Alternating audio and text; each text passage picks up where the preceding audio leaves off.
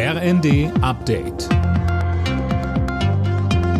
Stündlich neu. Auf den Punkt informiert. Ich bin Imme Kasten. Guten Abend.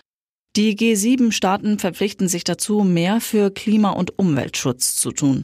Unter anderem bekennen sich die Energie-, Umwelt- und Klimaminister gemeinsam zum Kohleausstieg, ohne aber ein konkretes Enddatum zu nennen.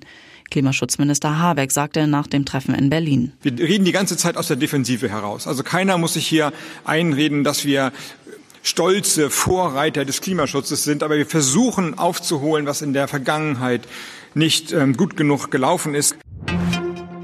Putins Angriffskrieg richtet sich nicht allein gegen die Ukraine, sondern auch gegen Demokratie, Freiheit, Gerechtigkeit und Menschenwürde. Das hat Kanzler Scholz ein weiteres Mal deutlich gemacht.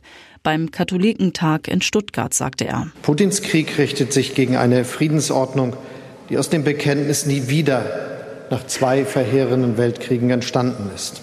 Er will zurück zum Recht des Stärkeren, zurück in einer Welt, in der der Mächtigere dem Schwächeren seinen Willen diktiert.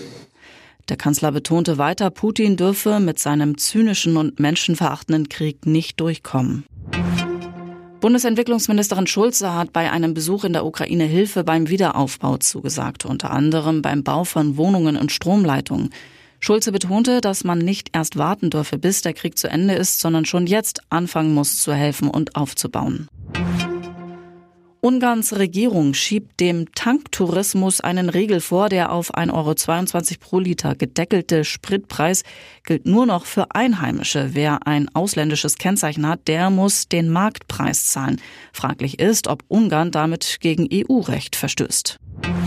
Zum Tennis. Alexander Zverev hat bei den French Open das Achtelfinale erreicht. Der Hamburger setzte sich in drei Sätzen gegen den Amerikaner Brandon Nakashima durch. Angelique Kerber ist dagegen raus. Die ehemalige Tennis-Weltranglisten-Erste aus Kiel verlor gegen die Belarusin Sasnovic glatt in zwei Sätzen. Alle Nachrichten auf rnd.de